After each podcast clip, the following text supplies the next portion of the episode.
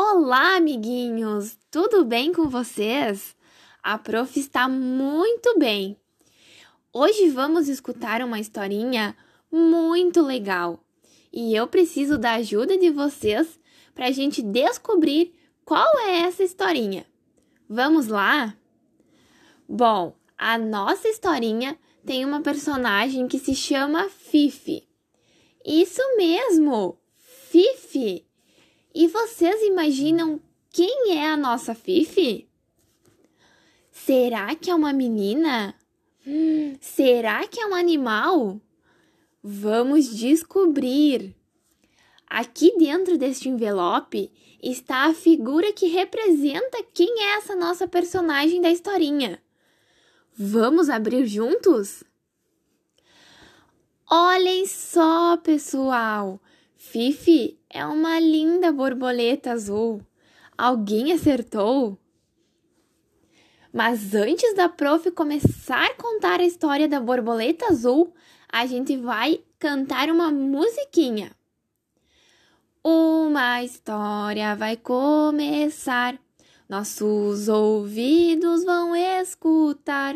Olê, olê, olê, olê, olá. Olê, olê, Olê, olê, olá! E agora, vamos para nossa história? Prestem muita atenção na historinha da borboleta azul que a prof vai começar a contar agora. Fifi era a lagarta que nasceu do ovo que alguma borboleta pôs sobre uma folha qualquer. Ao nascer, ela comia sem parar. Tanto que quando atacava as plantas, não sobrava nenhuma folha sequer. Mas o tempo passou e Fifi agora se preparava para a grande transformação. Então, saiu à procura de um lugar bem tranquilo. Depois de caminhar muito, encontrou uma árvore que ficava próxima à toca do coelho amarelo. Lá chegando, ela subiu, ajeitou-se sobre um tronco e lá ficou, sem comer nem beber, num jejum total. Ao seu redor desceu uma casca marrom e dentro dela adormeceu por vários dias. Certa manhã, quando o coelho amarelo saía da toca, percebeu que alguma coisa muito estranha estava acontecendo lá em cima do galho. Vocês imaginam o que estava acontecendo? E de repente, a casca marrom se rompeu e dela surgiu adivinho o quê? Isso mesmo, uma linda borboleta azul. O espanto foi tanto que o coelho amarelo fugiu dali em saltos velozes. A borboleta azul era bela como um anjo, mas era muito desengonçada. Suas asas, ainda molhadas, não a deixavam voar. Foi preciso algum tempo para iniciar as primeiras tentativas. No início, começou voando bem baixo e bem devagar, com muito cuidado para não se machucar. Outras vezes era bem atrapalhada, pois durante os voos esquecia de bater as asas ou as enroscava uma na outra, e quando isso acontecia, ploft, caía estatelada. Mas quanto mais caía, tanto mais ela insistia. Com o passar do tempo, a borboleta azul tornou-se muito esperta e estava sempre disposta a conhecer novos lugares.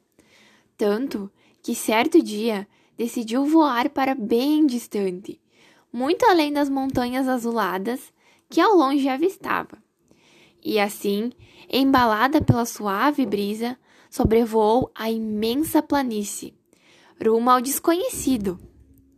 A borboleta azul sentia-se muito feliz, mas muito feliz, tanto que fazia piruetas no ar como se bailasse ao som do vento e do farfalhar das árvores. Enquanto bailava, assim cantava. Voando no céu azul, eu sou feliz, feliz, festejando a liberdade de voar no mundo sem fim. Agora vocês cantem junto com a prof. voando no céu azul. Eu sou feliz, feliz, festejando a liberdade de voar no mundo sem fim. E naquelas manhãs de primavera, por toda a parte, as flores se derramavam pelo chão com o seu colorido e perfume. O céu azul era navegado por nuvens brancas, aves e variedades de insetos. E no solo, crianças brincavam muito felizes. Cansada de voar, a borboleta azul passou sobre um poste e do alto ficou a observar o vai e vem dos homens. No início ficou assustada, mas logo foi se acostumando e passou a admirá-los. A partir de então, todos os dias pousava no mesmo lugar só para vê-los passar. Após longos passeios, a borboleta azul procurava um abrigo em algum galho frondoso e lá ficava relembrando coisas que tinha visto durante o voo. Um gesto entre os homens lhe chamou a atenção. Duas criaturas se encontraram e, sorrindo, adivinhe, se deram as mãos. A borboleta azul, mesmo percebendo as diferenças existentes entre as espécies, sentia uma grande simpatia pelos homens, tanto que se pudesse, entraria no casulo e de lá sairia transformada numa linda mulher, como aquelas que ela via passar. Certo dia, a borboleta azul acordou indisposta não se preocupou porque ela sabia que estava nos dias de pôr os seus ovos. Então, tranquila, se deitou nos perfumes das flores de um belo jardim. Após saborear o doce néctar, escolheu uma folha e nela pôs os ovos. Mal tinha terminado, sentiu um terrível mal-estar. Suas asas, de repente, ficaram pesadas e suas patas já não lhe obedeciam. O que vocês acham que está acontecendo com a borboleta azul? Cambaleando, tentou se firmar sobre uma flor.